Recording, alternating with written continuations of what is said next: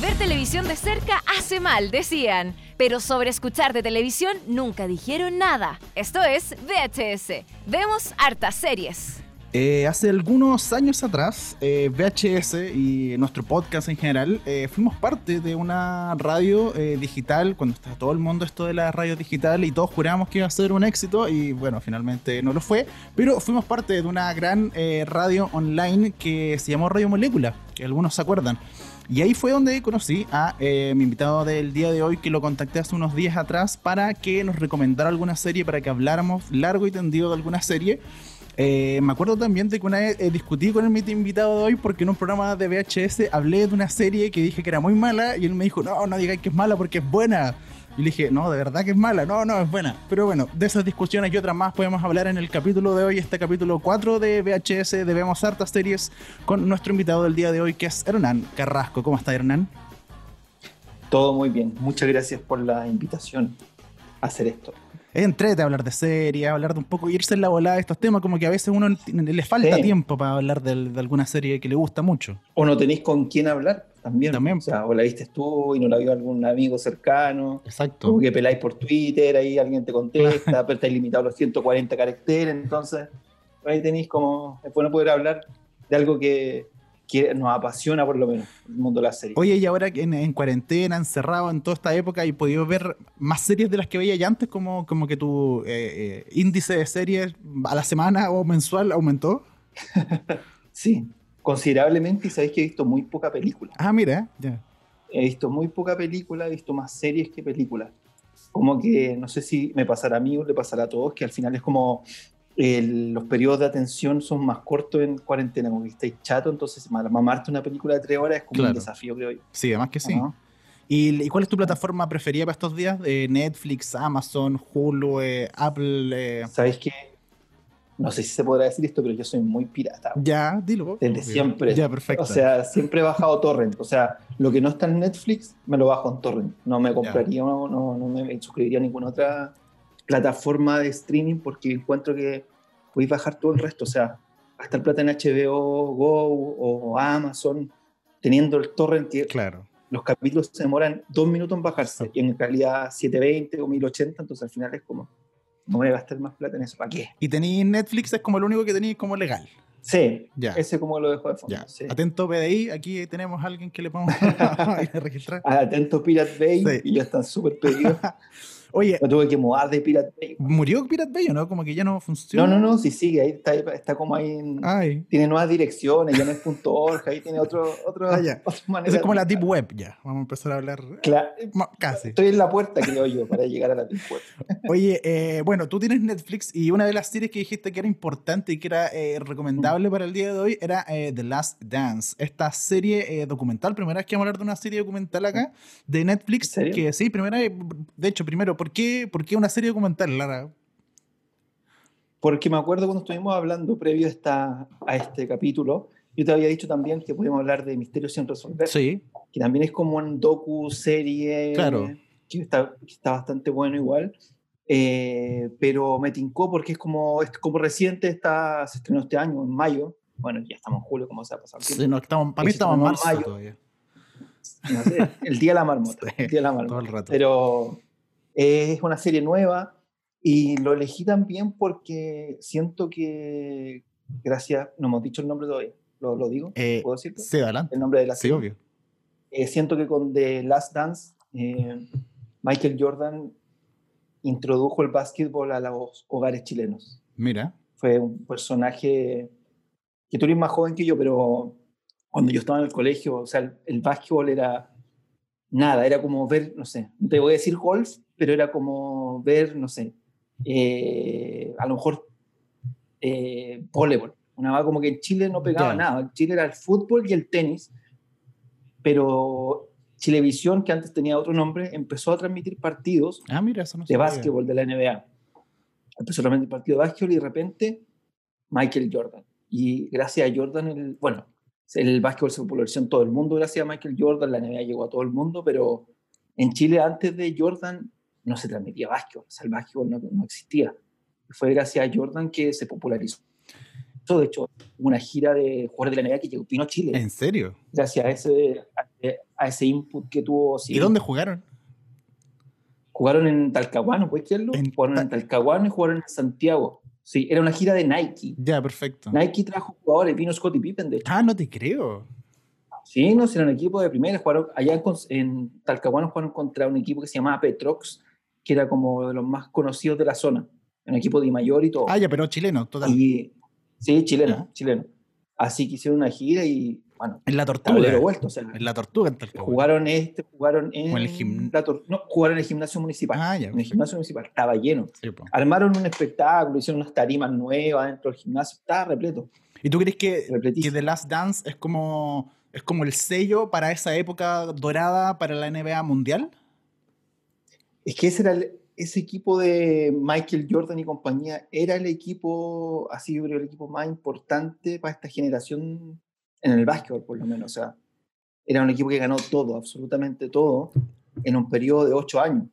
Porque, porque eh, bueno, dentro de la serie es interesante cómo, cómo, se va viajando en el tiempo. Yo, de hecho, si tendría que hacer un poco una crítica a la serie, es, el viaje en el tiempo que hace constantemente. Claro, es medio enredado. Claro, es medio enredado porque aparte son años súper como pegados, como de repente 93 y se van al 96, o 98, el 92, como que estamos dentro de la misma década. Pero claro, hubieron como dos épocas importantes en la época Jordan en los Chicago, que fue el 91, 92, 93, donde lo ganaron todo.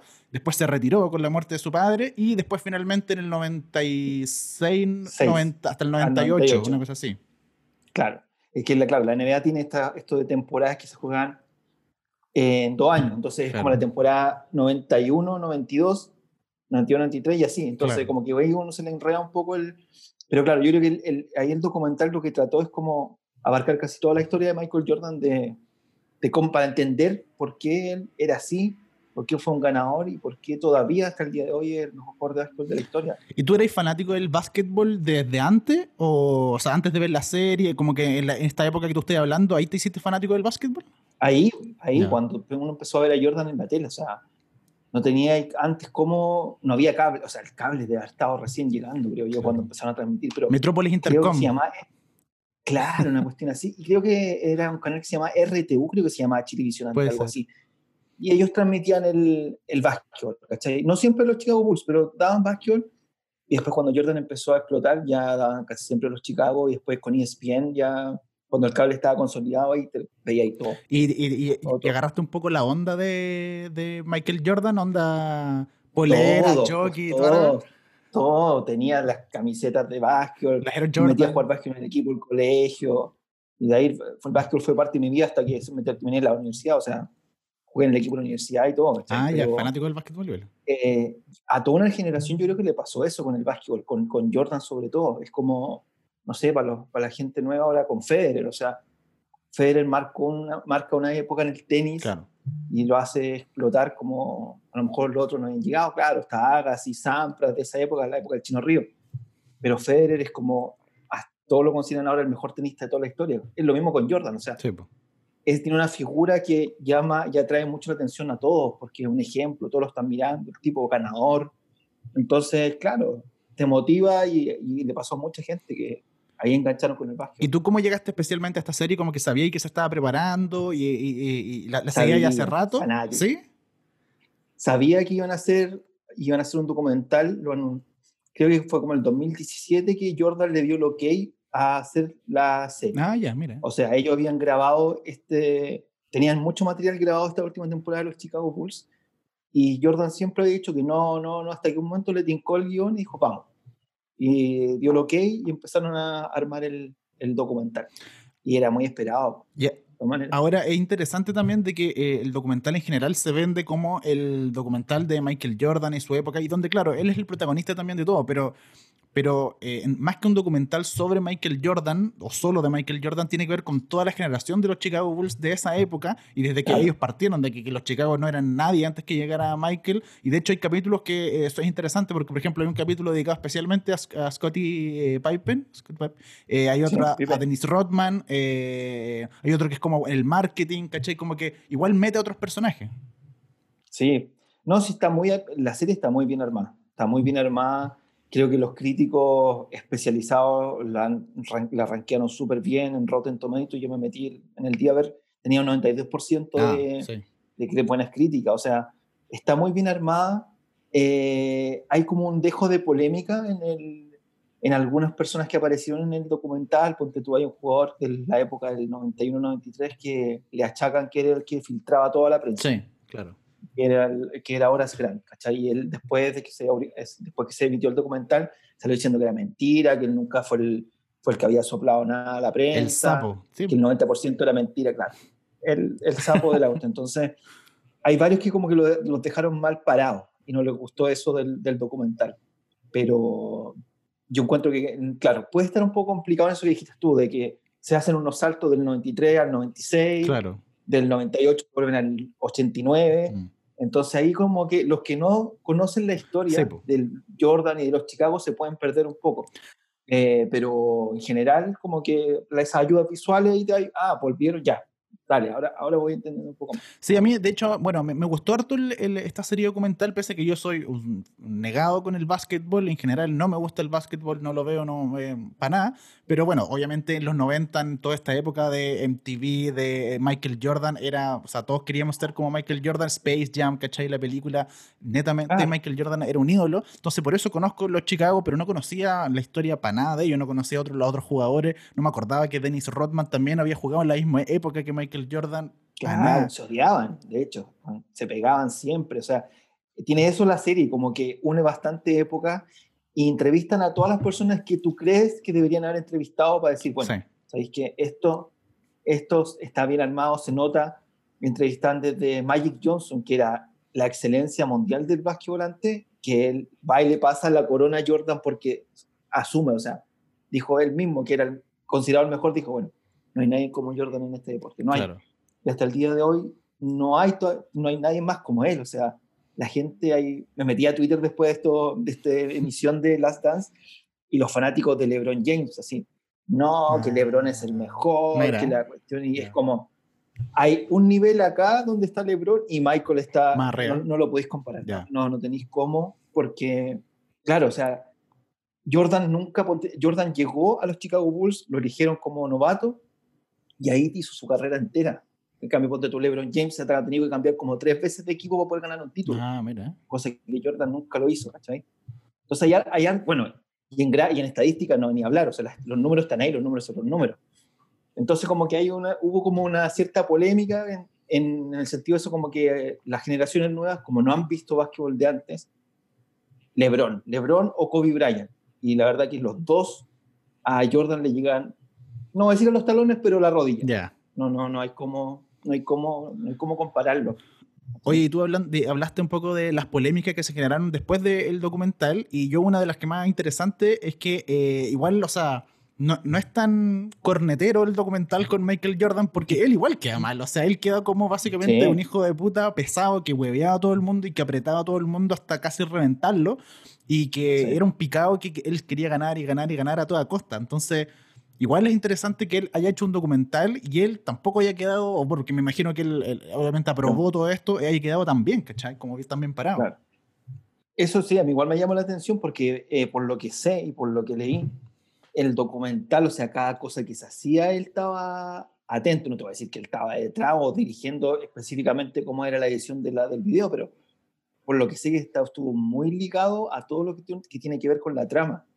Y está bien, o sea, si él cree que, de hecho hay hartas polémicas, como hay un jugador muy antiguo que se odiaban con Jordan, que era Isaiah Thomas, que era un Gran, gran basquetbolista, y que dicen que Jordan lo vetó para ir a la selección nacional de básquetbol de Estados Unidos a una Olimpiada. O sea, Jordan dijo, si va él, yo no voy. Y, no, y lo tuvieron que dejar afuera. Entonces hay harta polémica y sí, hace ver a Jordan de repente como que era un concha. Un... Sí, un concha madre, sí. sí exactamente. Porque, claro, el tipo es un ganador, pero para ser ganador, y él lo explicaba, o sea, él tenía que dar más del 100% siempre. Claro. Porque siempre, siempre iba a haber alguien que quería ganarle, siempre hay alguien más joven que te puede ganar. Entonces, era parte de su mentalidad y eso lo hacía ver. creo que, de hecho, lo aparece, se le pegó un, compa a un compañero en la práctica, o sea, más que eso, ¿qué más te va a decir? Le dejáis un ojo morado a un compañero que hay código, o sea, cuando uno es deportista, yo jugué fútbol y básquetbol, o sea, un compañero en una práctica no le vaya a pegar un combo, o sea, es como no, tiene, no tiene ningún sentido, por mucho que uno se caliente, no, pero este le pegó y tuvo que pedir disculpas, pero Jordan y Jordan, o sea, no lo iban a dejar afuera por, por algo así. Y justificáis un poco como su pesadez o la pesadez en general como de estas grandes estrellas, como de hueones que son bacanes, pero puta, como que son pesados los hueones, pero pueden ser muy bacanes y quizás nos pasa también, los dos traba- trabajamos en la onda de la música y tenemos fans musicales y Sí. tenemos como ídolos musicales, ¿cachai? Pero, y los hueones pueden ser lo más seco de la vida en los músicos, pero puta, son hueones más pesados que la cresta. Sí, es verdad. Me ha- por suerte me ha tocado conocer muy pocos músicos pesados, pesados.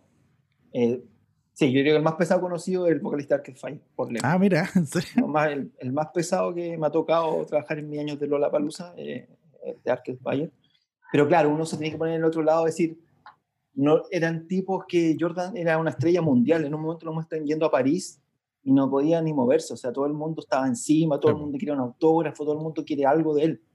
Y aún así el gallo se da el tiempo de repente para parar, filmar, no sé, 50 pelotas o 200 pares de zapatillas de los niños que están. Y, igual cree que cansa. Yo creo que cansa y él, Pero los te- por lo que se ve ahí, lo justificáis igual un poco. ve, un, un poco en el sentido que yo creo que todo el mundo se aburre. O sea, por mucho que tengáis la paciencia, es decir, esto es parte de el negocio que estoy haciendo, como lo tienen que hacer los artistas. O sea, la interacción con los fans es una parte del negocio para los artistas. Para el jugador de básquet en ese tiempo, que era venderse marketeramente, tenía que darse el tiempo pues, de estar con los fans, ¿cachai? Eran como, era como algo, el ABC del, de la interacción con los fans y el marketing es estar ahí, ¿cachai? No, no ser un pesado porque iban a decir, ah, pero no nos pesca, y iban a salir las notas en los diarios. claro. Entonces, yo creo que más, más que justificarlo, eh, trato de entender un poco de por qué puede haber sido así, por lo menos esta actitud de hacer bullying. Yo creo que eso es lo que le hacía, por lo menos los compañeros de equipo, Claro. le hacía bullying. O sea, para que se, pero con un, con, una, con un objetivo que era que se esforzaran, que Sí. fueran mejores, Sí, pero, de hacerlo. Pero, pero igual si empezáis como a justificar de repente un poco el bullying, te podéis ir como puta en, Ah, en obvio, weas que... obvio. Porque, Sí, porque claro, obvio que sí. aquí, aquí lo estamos hablando de Jordan, pero hablándolo en un tema general, como que hay que ser como, para ser exitoso en la vida o para ser así como el buen top, el más Mm. bacán de la música, el más bacán del deporte, etcétera, tenéis que ser un hijo de puta, básicamente. Es, ne- es necesario porque yo, Yo- no encuentro un buen así que sea el buen seco y el buen No. simpático, puta, no existe, no sé, como que, como que de cierta forma los grandes se ponen una coraza, no sé.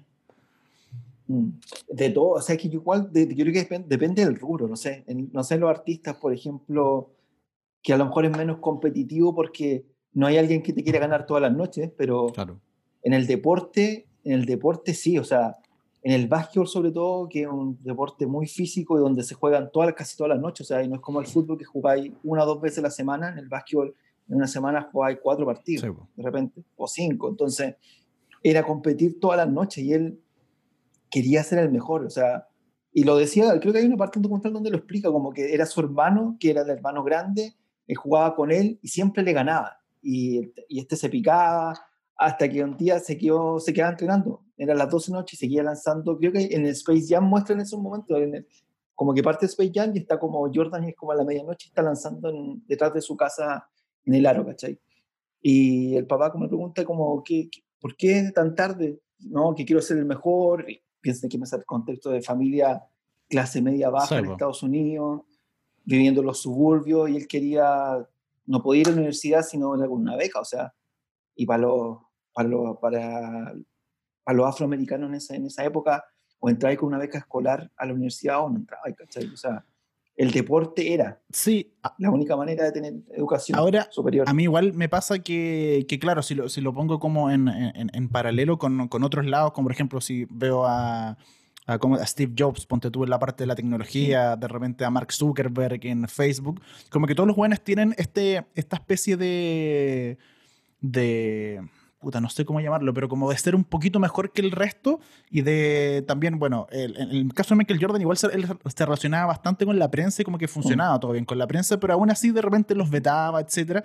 Eh, Messi, Claro. mira Messi en general, como que Messi también es, es un weón que ya es el weón más capo de la vida en términos de deporte y fútbol hoy en día. ¿no? Pero, pero igual tienen que ponerse esa coraza de ser el buen pesado, porque es como en, la película de eh, Mark Zuckerberg, en The Social Network, dice así como no puedes llegar a tener eh, 5.000 amigos sin, eh, eh, sin hacerte un par de enemigos en el camino. ¿Es, ¿Es, parte del camino de ser exitoso siempre el generarte enemigos?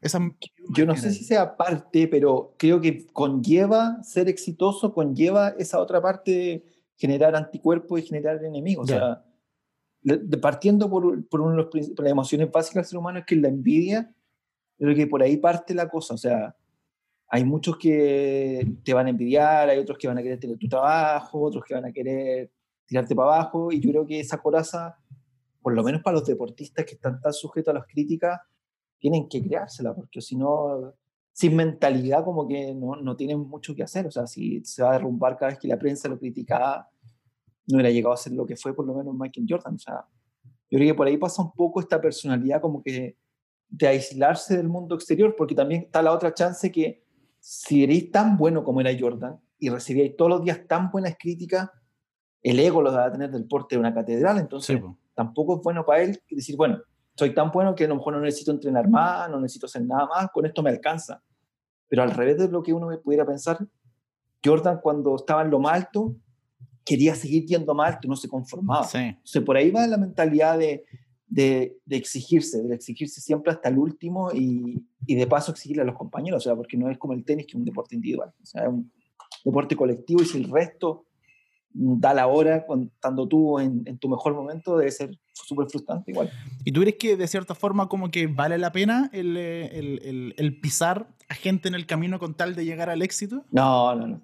Yo creo que no. O sea, es que claro, igual uno no, no sabe bien eh, cómo fue la historia así, fue tan, tan como la muestra, porque esa es la última temporada que muestra, sí, obvio. La, de, la de los Chicago, pero Jordan antes de ganar su primer título estuvo cerca de siete años sin ganar nada los Chicago Bulls, o sea, pasó de ser novato, de un equipo que era ahí nomás, les ganaban siempre, les seguían ganando, les seguían ganando, hasta que 97 años después pudo ser campeón. Yo creo que esos siete años que no pudo ganar nada y que él quería ganar un título, fueron donde se fue forjando su personalidad y su mentalidad ganadora. O sea, imagínate, o sea, imagínate a Messi perdiendo siete años seguidos la Copa América. Bueno, o sea, eh, se estaría ahorcando, Entonces, claro, yo creo que por ahí va un poco esta personalidad que se forjó Jordan de, de ser como un tipo duro y más, y más ajeno a, a, las críticas, porque lo que a él le interesaba era ganar y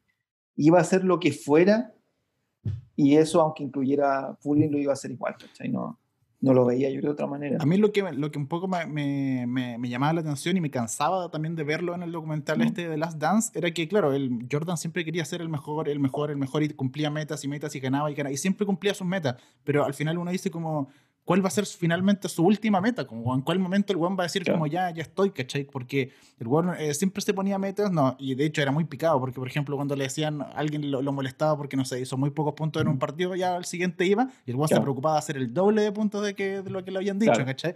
Pero de picado, y lo hacía porque el weón era el mejor del mundo, obvio, pero ¿en qué momento como que tú decís, basta? Como que, y yo, yo siento que él lo dijo en cierta forma cuando murió su papá en el 93 y se retiró, y se fue a jugar béisbol y toda la tontera, pero después volvió igual, como que seguía con el bicho y, hoy en día, hoy en día no, no sé personalmente en qué está Jordan, eh, a quién le está ganando, porque tiene que estarle ganando a alguien, ¿no? Juega golf, eh, le gana puros cracks retirados del, del básquetbol, Larry Bird, juega siempre, juega golf, ese es su, como su pasatiempo ahora, pero el gallo está forradísimo en plata, o sea, ya no, ya no necesita nada más, pero claro, o sea, eh, yo creo que cuando tenía una mentalidad de ese tipo, de de ser el mejor, de ser el mejor del mundo, es que igual es una carga pesada. Obvio, sí. Eres el mejor del mundo, o sea, no es como que eres el mejor de tu barrio, el mejor de la ciudad, el mejor del país, eres el mejor del mundo. Yo creo que tu, tu mentalidad, tus ganas de querer seguir rompiendo récords va por ahí, o sea, eh, el gallo quería seguir demostrando que podía, incluso después de jugar béisbol, que después de jugar béisbol el tipo tuvo que eh, eh, reacondicionar su cuerpo de nuevo, porque el béisbol ejercita diferentes músculos que el básquetbol no los necesita, entonces necesitaba más fuerza de brazos, ponte tú, para batear, el tren superior lo tenía más desarrollado que el inferior y en el básquetbol es todo lo contrario, necesitas más, más piernas que brazos, ponte tú. Entonces, a pesar de eso, eh, se reacondicionó en tiempo récord y volvió a jugar así como, ah, me retiré ayer, vuelvo en un año más, estoy igual como si hubiera sido ayer. Entonces, es parte de, claro, el tipo era dotado genéticamente y, físicamente para poder hacer eso. O sea, no, yo creo que cualquier deportista te lo puede decir. No, eso que hizo Jordan o, la capacidad atlética que tenía no es común. No, una máquina, o sea. Entonces, no, claro, o sea, imagínate a los futbolistas cuánto les cuesta eh, cuando vuelven de la pretemporada, ponerse a punto tres meses, cuatro meses. Y aparte es chistoso porque, porque acá en, Chile o en Latinoamérica en general como que los futbolistas son futbolistas nomás, pues como que no hacen nada más, ¿cachai? Pero allá como que, bueno, él jugaba béisbol, eh, jugaba golf y jugaba básquetbol y era como, y, y en todo, o sea, en básquetbol era el top, ¿cachai? Pero lo otro lo hacía piola. Sí, pero y eso que decían que el béisbol, si lo, eh, no me acuerdo dónde salió una entrevista, eh, entrevistaron a uno de sus entrenadores cuando jugaba béisbol, eh, decía si Jordan estaba un año más en el béisbol, podía haber llegado a las grandes ligas, o sea, las ligas profesionales. Claro. O sea, ahí te das cuenta que las condiciones atléticas del tipo eran extraordinarias. O sea, para ser un, basquetbolista profesional y mudarte a un deporte que no tiene nada que ver con el tuyo y aún así poder llegar a ser profesional en ese deporte, es como, imagínate lo que pasó con Usain Bolt, cuando dijo, Sí, se retiró del, del atletismo para jugar fútbol. Puta, dio la, dio la hora igual, ¿cachai? Sí, sí. No un video que mostraba que le tiraba una pelota y no llegó corriendo a la pelota y es como que todo el mundo... Pero, claro, ¿cómo no llegaste? Exactamente, ¿cachai? Entonces no es fácil, no es fácil. Y por eso Jordan sigue siendo como un referente para, más que de basquetbolista, como un deportista, como súper, el ideal del deportista, como debería ser. O sea, había como un comercial en esa época era como, sé como Michael, o sea, no alejado de la droga, del alcohol, entrenando duro. Sí, eso, eso me llamó también como mucho la atención del documental y bueno, al parecer es así, de que en general Michael como que no tuvo como mal como mala prensa en general, como que no se iba de carrete con minas, como que le dejaba la caca, no, como que el Juan era un buen tipo, tenía como un par de problemas con las apuestas que decían que apostaba mucho, pero más mm. que eso, eh, nada. Claro. Claro, y ahí decían que, claro, el tema de la apuesta era si Jordan, no sé, perdía, creo que eran 5 mil, 10 mil dólares por noche, eso era como un 1% de su ganancia. O sea, es como que yo te apostara mil pesos en, ahí en el tragamonedas de la esquina para él. Entonces era como que no, no, tenían por dónde entrarle, pero la prensa trataba como, obviamente, de buscarle alguna, alguna yayita para hacer, para vender periódicos. Al final iba por ahí la cosa igual. ¿Y tú crees que, bueno, también el tema de de que él pudo ser como buen deportista en general y pudo recuperarse, etcétera, no tiene tanto que, o sea, tiene que ver con la parte física, que es algo obviamente importante, pero tiene que ver con algo más de la cabeza, creo yo, como que el weón en la cabeza tenía esto, que, que, yo trato de entenderlo y que no sé si justificárselo un poco, quizás el weón tenía un ego tan grande que tenía que ser el mejor en todo. O, o cómo era, pero, pero su cabeza, me imagino que debe funcionar de una forma, weón, muy particular. Es que claro, yo creo que por ahí va también esto que estábamos hablando antes de la mentalidad, o sea, Dicen que el deportista sin mentalidad jamás va a poder ser un, gran deportista o ser alguien del top 3. O sea, si no tenéis la mentalidad de, ir siempre por un poco más, de esforzarte un poco más que el resto, no va a lograr nada. O sea, si Jordan fuese un buen pajero que se contentara, el chino río. O sea, no podemos, no tenemos para qué ir más lejos. O sea, yo creo que todos lo han dicho muchos tenistas de otros lados, profesionales, leyendas, que el talento que tenía el Chino Río era una cosa que no se había visto, que no, no se ha visto mucho en la historia del tenis. Pero le falló la, la cabeza al Chino, le falló, le falló ahí, era carretero. Entonces, y ahí, sin mentalidad, fue número uno del mundo. O sea, ya con eso todo el mundo aquí, nunca habíamos tenido un número uno acá en Chile. O sea, eh, logró eso, pero después un par de años, creo que fue un año más que estuvo en el alto nivel y después el próximo año, ah. chao, o sea. ¿Será una hueá muy latina? Yo creo que sí, o sea, a los brasileños les pasa siempre. Sí, de más. A los brasileños les pasó siempre. O sea, Pelé la excepción, pero porque a lo mejor en la época donde Pelé no habían tantos distractores, no habían tanta, tantas cosas fuera de horario que hacer, ¿cachai? Sin ir más lejos, Ronaldinho, que está ahora en la cárcel jugando. Ronaldinho, Mira, Ronaldinho, Romario. Adriano. Brasil ha tenido muy buenos Adriano, imagínate. O sea, Brasil ha tenido mucho, yo creo que ahí la excepción es el Guga Kurten, que era tenista de la época del Chino Ríos, que era muy, muy centrado igual. Pero el resto sin mentalidad no, puede, no llegáis lejos, ¿cachai? Y eso, eso es lo que le pasa. Y eso es lo diferente que tenía Jordan al resto. El, hubo un partido que todos decían que era el, de la, el flu game, que, era, que estuvo resfriado jugando una de, las finales. Y el tipo no es que estuviera resfriado, sino que tuvo problemas estomacales, comió, creo que lo envenenaron en el hotel. Se lo muestran en la serie. Como que le mandaron una pizza de, y alguien le mandó una pizza mala y el tipo estuvo vomitando, fiebre y el, y el día siguiente tenía que jugar. Y aún así, con fiebre y todo, creo que tenía 42 grados de fiebre, eh, fue llegó, jugó, hizo 38 puntos, en los Chicago ganaron el partido, pero si veis todo ese partido, Jordan, cada vez que llegaban a un minuto de un tiempo fuera, se echaba en la silla así como muerto, o sea, de repente Pippen tenía que llevarlo como casi en hombro para, para la banca. Pero eso es solo mentalidad, o sea, tú cuando te sentís mal, o sea, cuando estáis así, o sea, imagínate que tenéis caña, no sé, fuiste a carretear y tenéis que jugar al más alto nivel un día después con vómito y todo, no, no, en la cabeza te dicen no, o sea, estáis loco. Eso es lo que tenía diferente Jordan. Ese mm. partido él podría perfectamente, estaba intoxicado, o sea, se debería haber quedado en el hotel. Sabía lo importante que era este partido, fue a, fue a jugar y fue el mejor de la cancha. O sea, o sea más, más ejemplo que ese, creo que es el que retrata perfecto lo que era Jordan. O sea, él podía perfectamente y justificadamente haberse quedado en el hotel. Estaba intoxicado, tenía fiebre, vómito, diarrea, tenía de todo. Dijo, quiero jugar, tenemos que ganar este partido, la clave. Lo ganaron y el siguiente partido fueron campeones. Entonces, por ahí está un poco el tema de la mentalidad. O sea, él siempre quería ser el mejor, estuviese como estuviese de estado físico. De repente dicen que la cabeza es más que el cuerpo y, por ahí va la cosa igual. Otra cosa que me llamó bastante la atención del documental es que visualmente es súper atractivo.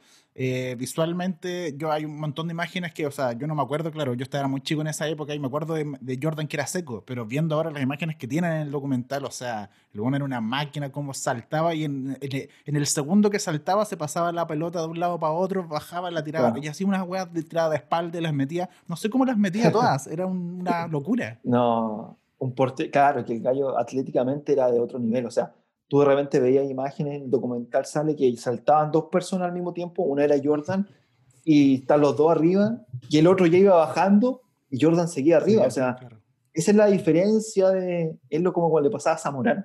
Zamorano puede haber sido, no puede haber sido un buen muy técnico, pero en el cabezazo, cuando le dieron la pelota, tú los veías, o sea, Zamorano saltaba y se mantenía en el aire, o sea, el resto quedaba abajo y Zamorano todavía estaba medio cuerpo arriba, ¿cachai? Entonces, claro, son tipos que tienen... Zamorano tenía el, rechazo, se le llama cuando, cuando vaya a, saltar a cabecear, ponte tú en el fútbol, y Jordan tenía ese salto que, que claro, de repente los gallos, tuve gallos de dos, o sea, gallos de dos metros le llegaban al ombligo. Imagínate lo que tenía que saltar. Claro. No, es, bacán, es bacán todas esas imágenes que tienen porque, eh, bueno, se, se, grabó, se grabaron muchas imágenes, todos sabían en esa época que Michael Jordan ya era el mejor de, del mundo, entonces como que se preocuparon de agarrar un equipo audiovisual que grababa siempre, grababan todos los partidos y hay muchas de esas imágenes, entonces, no sé, me imagino que no hay un documental anterior donde se hayan ocupado, pero yo por lo menos nunca había visto imágenes de el camarín, de, de, conversaciones íntimas, de la previa, él con sus guardias jugando, eh, hay un montón de imágenes como bacanes y que se ven súper bien, de hecho. Eh, que están en este documental y que hacen que de verdad sea interesante. A mí, para, como te decía, no soy fanático del básquetbol, pero me gustó mucho el documental porque de verdad está como visualmente muy interesante. Entretenido, entretenido, porque es como, es mirar detrás de la cortina, es algo que tú y yo podemos ver los partidos y uno se queda en lo que pasa en la cancha y pues, a lo más puedes leer un poquito de los diarios, si es que salía algo, no sé, algún tipo de pelambre, pero esto es literalmente abrir la cortina y ver lo que pasa detrás. Sí, algo que te, te, pasa a ti también cuando trabajas con esto de la música. O sea, el mundo, todo el mundo está viendo el escenario, nosotros que trabajamos en la otra parte vemos todo lo que pasa detrás. O sea, hay muchas cosas íntimas y de cosas que la gente nunca va a saber. Claro. Entonces, es un poquito lo que pasa aquí con el, con el documental de Jordan, que le dieron a este equipo de filmación total, el All Access que le llaman los gringos, que me encanta llamar eso, para que filmaran todo, todo ese último año y te encontrás con muchas cosas divertidas. O sea, esto de el personaje de Dennis Rodman, o sea, no es un personaje, el jugador de Dennis Rodman. Pero, pero es un personaje igual. Es, un personaje, o sea, imagínate el tipo en unas finales se manda a cambiar a Las Vegas porque tenía que apostar, tenía que irse de carrete porque estuvo mucho rato concentrado. Entonces, eso en un equipo de ahora nadie te lo aguanta. O sea, ¿cómo te iba a ir a carretear mientras tus compañeros te concentraban? Eso jamás pasaría, pero Phil Jackson, que es un tipo muy inteligente, él sabía que eh, Dennis Rodman le iba a rendir en la cancha, pero tenía que darle un poquito de, margen para que fuera Dennis Rodman, si no, no no podía, pero, podía. Pero ahí le dio 48 horas y, y el Juan volvió a las 84 horas. Sí. pero bueno, pero bueno. eso, es lo que, eso es lo que pasa cuando tenéis que darle un poco de permiso a, Dennis Rodman. Pero claro, el tipo después en la cancha se mataba, o sea, no. El gusano, como le, le apodaban en Estados Unidos, era un weón que no lo queréis tener de rivales, como Arturo Vidal en el fútbol. O sea, mejor tenlo como en el mismo equipo porque si lo tenía en otro equipo está complicada la cosa. Y era brigio también eh, en las imágenes como eh, como mostraban de repente como los carretes, como, o sea, no carretes, pero ellos estaban, salían fumando, o sea, eh, Michael, eh, Michael Jordan se bajaba y se ponía a fumar un habano y después del partido o antes del partido y se tomaron una chela y era como, ¿en serio? como Y todavía puede jugar donde algún fuma habano y se fue y una máquina. Qué chileno, qué chileno de su parte tomar cerveza y fumar de tiempo. No, pero los gallos, claro, o sea, eh, era algo que ahora me imagino que ya no, eso no, no lo hacen. Yo creo que lo hacen, pero ahora, ahora como que ya no, como que no, no se puede hacer público, pero yo creo que se sigue haciendo, ¿no? Claro. O sea, el fútbol, sí, en el fútbol pasa, sabemos, salen los buenos salen a carretear a cada rato y no, no, se esconde todo, pero, pero se hace. No, la diferencia aquí es que estos gallos lo hacían ahí mismo en el camarín, no tenían para qué ni esconderse, o sea, Jordan fumaba fuera del camarín y nadie le decía nada. No tenía que ir a una discoteca en Vitacura a emborracharse hasta las 6 de la mañana, ¿cachai? ¿no? Era a ojos de todo el mundo, el entrenador sabía, si se querían tomar una cerveza afuera del camarín, se las tomaban, estaban en un lugar seguro, no iba a pasar nada y nadie iba a meter droga, entonces a los gallos le da lo mismo. Era diferente, era otra época igual. Oye, y a mí me pasa algo también con el documental, el, eh, me surgió el tema este de un poco el de justificar a los, a los ídolos, y que bueno, tenemos a Michael Jordan en este caso, que él no fue, o sea, fue pesado, podía ser pesado, todo lo que quería podía ser un poco de bullying, etcétera. No se compara obviamente con otros como Michael Jackson, como Kevin Spacey, etcétera, que han sido pedófilos toda la cuestión. Pero, pero ¿qué te pasa a ti con eso? Que me parece súper interesante como otra visión de saber justificar un poco a los ídolos o, por ejemplo, no sé, pues Michael Jackson ya está bloqueado y nunca más lo voy a escuchar y chao y Juan murió por todo lo que hizo. Está difícil, o sea, es separar el artista de la obra. Eh, exacto, sí.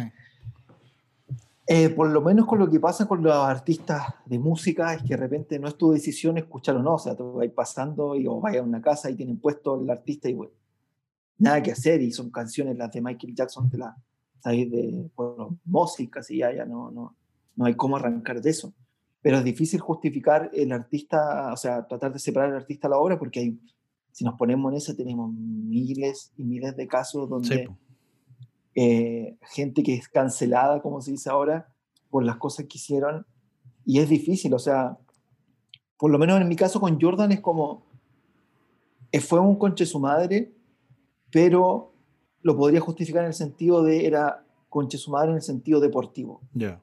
Él todo lo que hacía, ese, ese bullying que hacía, quedaba circunscrito al deporte, a esa parte. El weón no iba a hacer, después fuera de la cancha, no iba a, hacerle bullying a un compañero pues no lo iba a llamar a las 3 de la mañana, oye, weón, fallaste los dos tiros, anda, anda a lanzar ahora para que no falles más. O sea, esa weón no le iba a hacer, ¿cachai? Sus bullying era en el rectángulo y ahí se quedaba y en los entrenamientos decían que era un weón muy pesado, pero había otros que decían que era muy simpático igual porque los trataba de, de, hacer mejores. O sea, como que la mayoría se hizo mejores, es que es un paso lógico de un líder hacerte mejor. Porque claro, es la presión que te mete constantemente no queréis decepcionarlo. si estáis jugando en el, en el, Barcelona o el Real Madrid con Messi, lo último que quería hacer es dar un pase malo o, o estar dando la hora o no marcar bien. O sea, ahí te dicen que los buenos líderes te motivan a ser mejores. Yo creo que con Jordan pasaba eso. O sea, el tipo puede haber sido pesado y, podía haber hecho bullying, pero lo, era por una razón muy clara. O sea, quería que tú fueras mejor. Y, y lo que decían en el documental, lo que explicaban era eso, como que sentían como lo exigían, pero ellos sabían que era porque para, para poder ser mejor y para poder ser campeones, o sea, no, no, no había otra manera. Oye, y eh, pasando a- al tema que, bueno, con el que empezamos un poco eh, de las eh, Dance, que es el tema de la música, una banda sonora que tiene que excelente, que tú también me, cuando empezá- me, me dijiste la serie, me dijiste, búscate el, el playlist en Spotify porque está buenísimo, lo busqué y claro, eh, tenía Outcats, eh, Coolio, eh, Run DMC, eh, Alan Parsons, Pearl Jam, eh, eh, ¿quién más? Eh, Hooten Clan, Fatboy Slim, Puff Daddy, de todo, o sea, de todo, los Beastie Boys, tiene de Sí. todo. Está muy, yo no sé si tú eres muy joven. Era en una época hubo una Espérate. cosa que se llamaron los Te per- And One te perdí un poco, te perdí un poco la internet. Ahí sí. Ahí volviste, sí, ahora dale. No, no, que hubo una época que había unos, unos mixtapes muy famosos que eran de And One, la marca deportiva. De nuevo te perdí. y como que tiene mucho de ti- tiene, tiene mucho de esa onda esta, este, este este playlist de Spotify como tiene como es muy neoyorquino toda esta la banda sonora ¿cachai? como que se nota que es rap rap de la costa este se nota porque uno lo podéis diferenciar del rap de la costa oeste este es muy muy Nueva York este tipo de rap y está bueno está la lista está muy buena Eh, tiene de todo o sea, Es súper urbano, súper como de ciudad, el, el, el súper eh, Brooklyn, Bronx, etcétera, como que claro. el, el, hip hop como más, mm, Sí. puta, más popular, por decirlo de alguna forma. Claro. Hay unas cosas ahí como en el, en el playlist que, por ejemplo, Alan Parsons está ahí, pero está ahí porque con esa canción entraban los Chicago Bulls a jugar. Esa Claro. canción que está ahí de Alan Parsons es la, es la clásica que tú me hacías escuchar esa vaina y se me viene al tiro a la memoria de la presentación de los Chicago Bulls cuando entraban. O sea, Bueno. hay cuestiones, claro, que no, no se te olvidan con ese tipo de música. Double Jam también. eh, Dapper Jam. Yo creo Mm. que hay, co- harta- hay hartas cosas ahí que pusieron como, hay momentos del documental que no es todo rap y tienen como momentos como de tensión. Y, ahí ese- y ahí están estas canciones que están en el, en el playlist de, de Spotify, igual es, que son como, es interesante, Dale, es interesante eh, como que rescataron como lo mejorcito de los 90 en distintos, eh, como hip hop, Claro. etcétera, pero como que la, la- la banda sonora sigue siendo muy noventas, ¿cachai? Como que tú te, te metes de lleno en la década de los 90 cuando ves esta serie, y bueno, para, para nosotros, nuestra edad en general, los 90 es como, wow, gran época con... De hecho, en un momento entrevistan a muchos famosos eh, que, que, les, que les generaba eh, las, las, las Air Jordan, y que todos la querían tener, y sale, no sé, pues Justin Timberlake, y sale eh, Bill Murray, y salen como todos estos artistas que iban a ver a, a Michael Sí. Jordan, y todos los que le- les generaba este marketing en general, ¿qué significaba Michael Jordan? sí, pues al final tienes que pensar que eh, Jordan fue una figura pop, o sea, él hizo que el básquet fuera conocido a nivel mundial y el tipo era una figura que tú mismo lo viste, lo dijiste, músicos, artistas, todos querían tener una Jordan, o sea, el tipo sin saber de marketing era bueno, un buen experto en generar este engagement con todo el mundo, todos, todos querían ser como él, o sea, era como un buen perfecto en todo sentido. Eh, deportista, no, no, no era carretero, era buena persona, eh, quería mucho a sus papás. Entonces era como la figura ideal de eso y se transformó en una figura pop, pero hasta el, bueno, no sé si hasta el día de hoy, pero porque las generaciones nuevas no lo deben conocer mucho, pero por lo menos hasta 2000, 2010, la figura de Jordan eh, era, era de peso, o sea, era un referente de lo que de donde tú nombrarías Jordan lo conocí. ¿Tú, o te- sea, no. tú te- tuviste una Air Jordan? ¿O quisiste siempre tener? Tuve una Air Jordan, las tuve, buena. las tuve, tuve sus camisetas, y yo digo que en esa época, del del 90 y tan- del 93 al 2000, yo no te podría decir que la mayoría de los niños que jugaban básquetbol querían ser como Jordan, o sea, no, no, no tenía ahí mucho escape en eso, Buena. que el gallo de verdad era la figura, o sea, eran, eran horas y horas de ver partidos de los Bulls y decir, bueno, jamás voy a poder saltar como va a saltar Michael Jordan, pero me voy a esforzar para darse lo mejor posible a, para darse lo más cercano a lo, a, a lo que era él. Oye, y ahora se viene una nueva Space Jam con eh, LeBron, ¿cierto? Sí, Y el sucesor. el, su- ¿es el sucesor, no. No, mira, para mí el sucesor era Kobe Bryant. Ya. El sucesor, el sucesor siempre fue Kobe Bryant. De hecho, hay, Hay un capítulo, de hecho, hay como dedicado en la serie. Sí, bueno, ahí, bueno, ahí lo muestran, sí, tienes razón, lo muestran. Y yo vi la otra vez un video en YouTube y habían tratado, y calzaban los movimientos como Kobe le copiaba a Jordan. O Ah, sea, mira. pareaban imágenes de movimientos de básquetbol, ponte tú, de lanzamiento o de movimiento, y todo lo que hacía Kobe era lo que le había copiado Michael. Mira. Él era su sucesor, o sea, siempre, siempre Jordan lo vio así y, y, más que rivales lo veía como un hermano pequeño, siempre lo dijo. Sí, pues, de hecho, Por eso cuando murió, sale el documental, claro. cuando murió Kobe, Jordan eh, lloró, pero a mare, o sea, y dio un, dio un discurso muy bonito en, el, en esa ceremonia que hicieron en el estadio de, los, de los Lakers, en el Staples Center, y dio una eulogía, se llama, muy bonita. Yo no sé si la, la, la pudiste no, ver. No, no, la, no la vi. No, Mira, búscala en YouTube. Ahí es el, el speech de Jordan despidiendo a Kobe es muy bonito. O sea, eh, se emocionó hasta las lágrimas porque ahí contaba cosas como que la gente no, que los hacía ver como rivales, pero nunca fueron rivales. Siempre Jordan lo veía como un, o un hermano pequeño o, o, o, su hijo. O sea, contaba Jordan ahí en, esa, en, esa, en ese speech que de repente Kobe lo llamaba a las 2 de la mañana. Oye, Michael, ¿sabéis que descubrí la manera de cómo puedes rotar entre dos defensas para salirme atrás y lanzar bien sin que me, sin que me obstruyan? Cosas así, ¿cachai? Claro, yeah. Y esas cosas que recordaba, que lo, yo, Kobe lo veía como su maestro. O sea, si te fijáis tú, bueno, hay videos en YouTube donde muestran las comparaciones de los movimientos entre los dos. Kobe era una réplica calcada de Michael, era porque lo observó desde, desde que entró a la NBA, era su referente. ¿sí?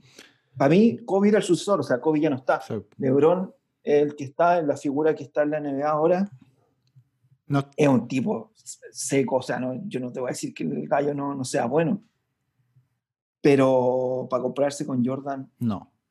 Por lo menos en este, de aquí a 50, 100 años más, no, no va a haber nadie.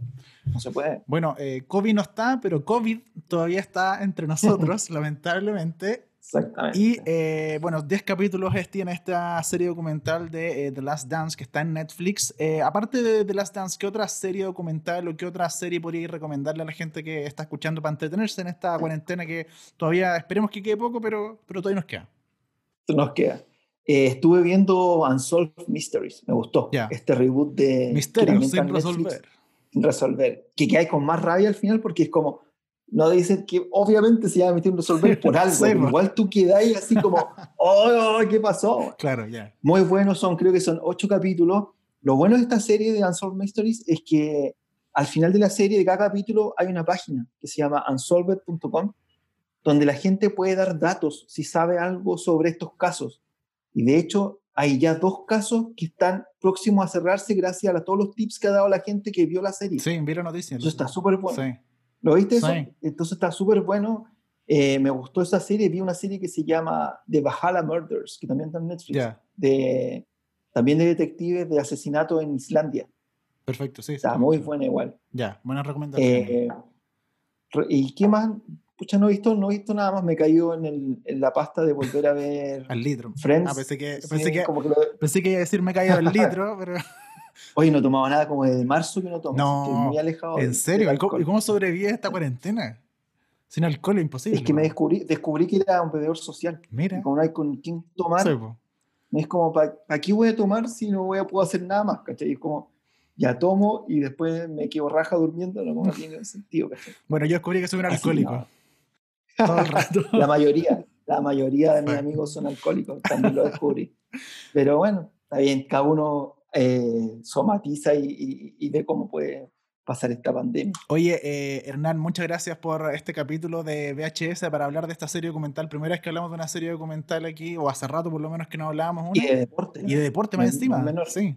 Y, y eso, de hecho, que, que deberíamos haber hablado de algo de música, pero eh, cuesta encontrar también Sí. series de música, cosas como interesantes que Sí. de música. hay poco. No, pero y está bien, y sabéis lo que, lo, lo que tiene bueno de Last Dance es que no necesitáis ser fanático del básquetbol para que te enganche el, el doc- el- la serie documental. O sea, Exacto. cada capítulo queda con un, con un cliffhanger, como le llaman los gringos, que hay como, oh, ¿qué va a pasar? Y te fuiste al otro. Sí. Y la lata era que cuando lo estrenaron era un capítulo por semana, o sea, tenías que esperar toda la semana para poder verlo. Pero si ahora que ya está completo, te aseguro que la gente va a estar uno, dos, tres, porque son, pasan muy rápido. Sí. Está muy bien narrado, muy bien contado. De verdad vale la pena verlo.